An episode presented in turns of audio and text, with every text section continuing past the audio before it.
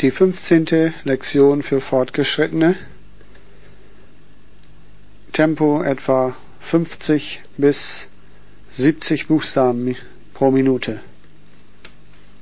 Ich gebe zunächst wieder technischen Klartext.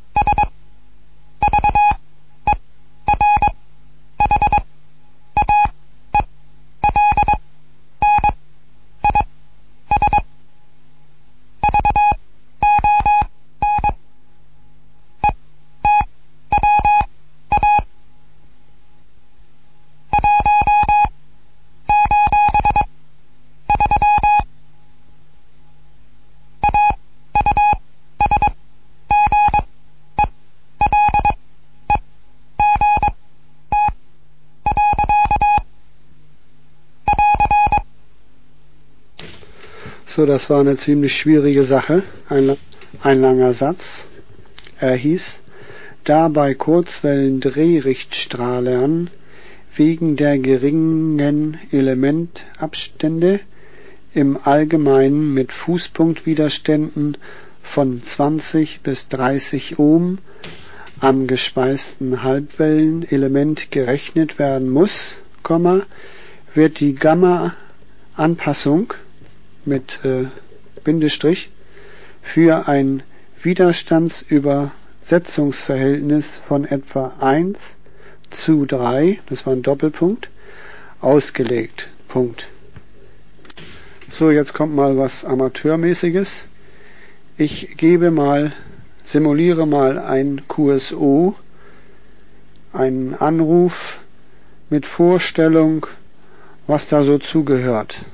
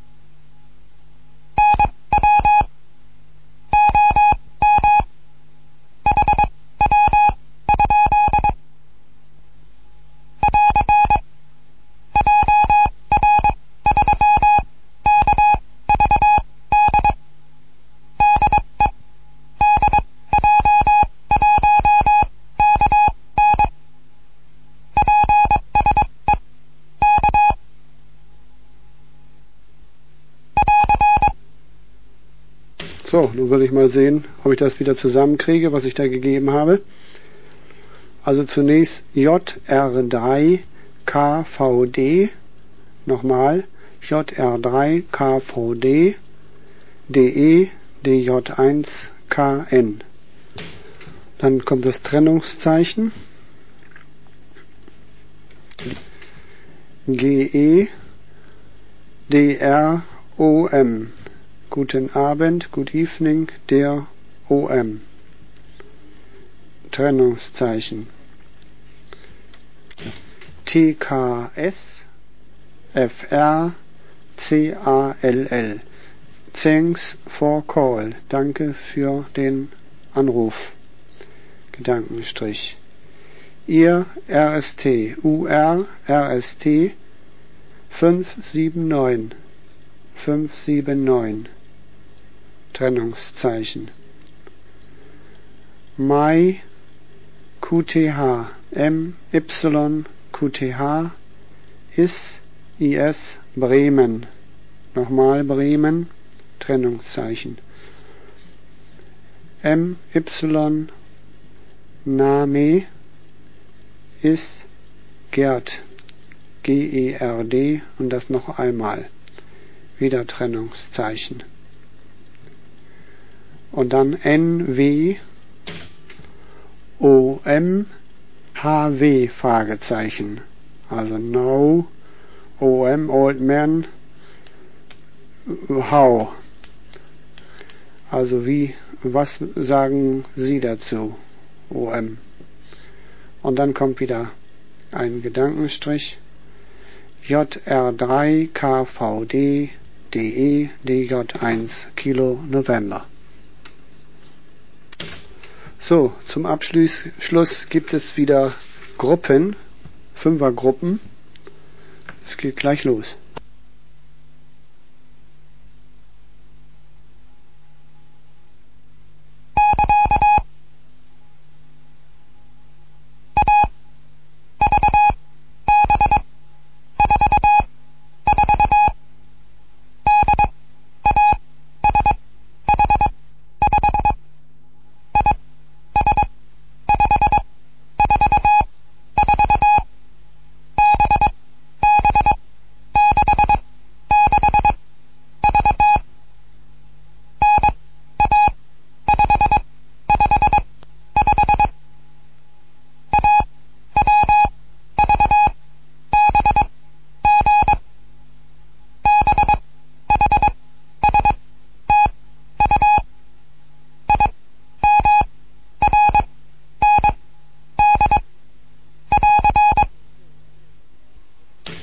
So, das waren die Gruppen AVB44, DASH5, IS544, BB66V, NA 3 mal die 5, AWVBG, BHSTU, IMRND.